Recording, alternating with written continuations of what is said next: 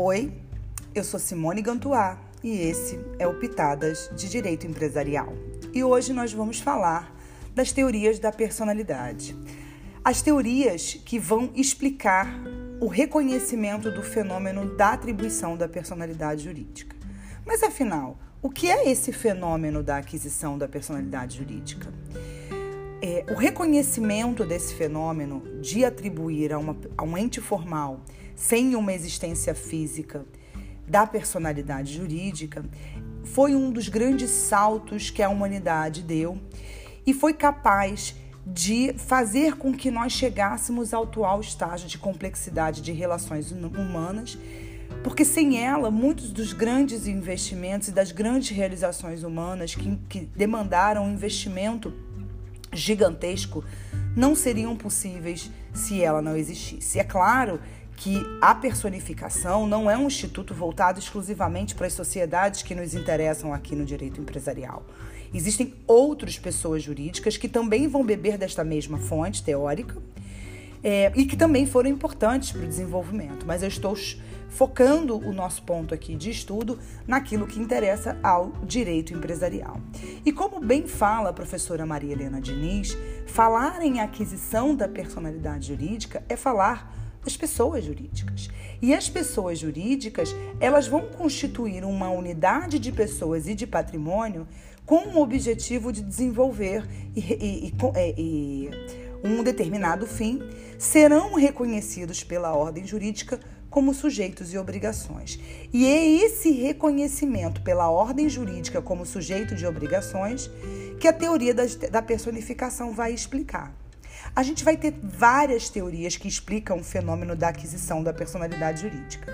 As duas primeiras teorias que se contrapuseram de uma certa forma foi a teoria da ficção versus a teoria da realidade. Para a teoria da ficção, que, ou da ficção legal, que foi defendida por Savigny no século XIX, é, ela tinha como base a ideia de que somente o homem pode ser sujeito de direitos e que por isso a pessoa jurídica seria uma ficção jurídica com o objetivo de atribuir artificialmente a capacidade de exercer e adquirir esses direitos e obrigações. Por outro lado, a teoria da realidade, que a pessoa jurídica tem existência real, porque a personalidade, seja humana ou não, são derivadas do, do direito, corresponde a um atributo da ordem jurídica outorgada a entes legalmente eleitos. Portanto, a teoria da realidade ela acabou sendo admitida justamente porque ela reconhece que a pessoa jurídica tem uma existência real. A partir da teoria da, da realidade, elas foram se aperfeiçoando e nós tivemos, então, duas outras teorias que vão derivar da teoria da realidade, que vão explicar fenômenos jurídicos ligados à personificação, uma de uma forma ampla e outra mais especificamente para sociedades, que é a teoria do órgão e a teoria da personificação. A teoria do órgão ou teoria organicista, muitos de vocês já devem ter ouvido falar lá no direito administrativo. E de fato, a origem da teoria do órgão é aqui no direito empresarial e vai lá para o direito administrativo, porque o direito administrativo ele é muito mais jovem do que o direito empresarial. O direito empresarial é muito mais antigo. Quer dizer, empresarial não, né? Comercial na época. Então, a teoria do órgão, é, ela vai explicar que a pessoa jurídica ela atua através dos seus órgãos sociais e que o administrador da sociedade, ele é um órgão da sociedade. Então a sociedade, ela não tem boca, ela não tem braço, e por isso que se usa essa analogia à teoria do órgão, porque ela não tem braço, ela não tem corpo, ela não tem boca, ela não tem coração. Então quem será que vai desempenhar a função de braço, boca, coração? São os órgãos societários. O órgão societário mais elementar que vocês conhecem é o administrador. É aquele que será responsável, aqueles que serão responsáveis pela gestão. E a natureza, do, a natureza desses, dessas atividades desenvolvidas por essas pessoas é de órgão da sociedade. E esses órgãos funcionam como centros institucionais de competência que são destinados a exercer funções atribuídas seja pelo ordenamento jurídico, seja pela vontade daqueles que criaram a sociedade. Então, o administrador, por excelência, eu estou falando só dele em particular, ele, ele é a representação física da pessoa da sociedade. Então, quando o administrador fala, é, na pessoa do a sociedade está falando na pessoa dele. Então, ele é a boca da sociedade.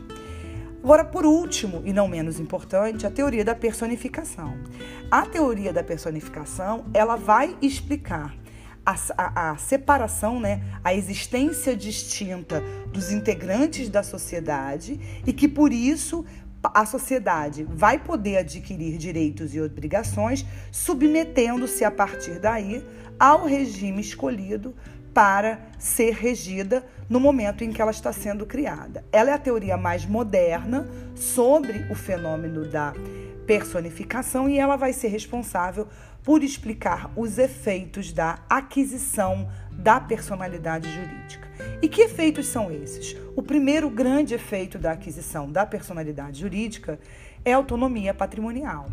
A sociedade, ao adquirir personalidade jurídica, ela assume, ela adquire a, a, autonomia patrimonial e isso vai significar uma cessão, uma separação entre o patrimônio da própria sociedade, o patrimônio social, como um ente capaz de adquirir direitos e os bens que formam o patrimônio pessoal de cada um dos seus sócios. Já é, além do, do, do, do efeito da autonomia, que talvez seja o principal e o que a gente mais percebe, a sociedade ou o ente personalizado que adquirir personalidade jurídica também terá outros efeitos. E quais são esses outros efeitos? Ele vai adquirir nome próprio. Ele e portanto, justamente porque ele é um sujeito, ele vai adquirir nacionalidade, que também é distinta dos seus integrantes, assim como o nome. Ele passa a ter domicílio e ele passa a ter capacidade processual e capacidade contratual. A partir do momento em que a sociedade adquire personalidade jurídica, eu estou falando da sociedade que é o que nos interessa para o direito empresarial, ela passa a ser sujeito capaz de contrair obrigações, capaz de ser parte num processo, e isso decorre dos efeitos da teoria da personificação. Lembrando que para que a personificação, para que a personalidade jurídica seja adquirida, é preciso que a sociedade e que o, ou, que o ente personalizado leve os seus atos constitutivos para registro no registro competente. Com isso, nós terminamos esse podcast de hoje. Até a próxima. Tchau!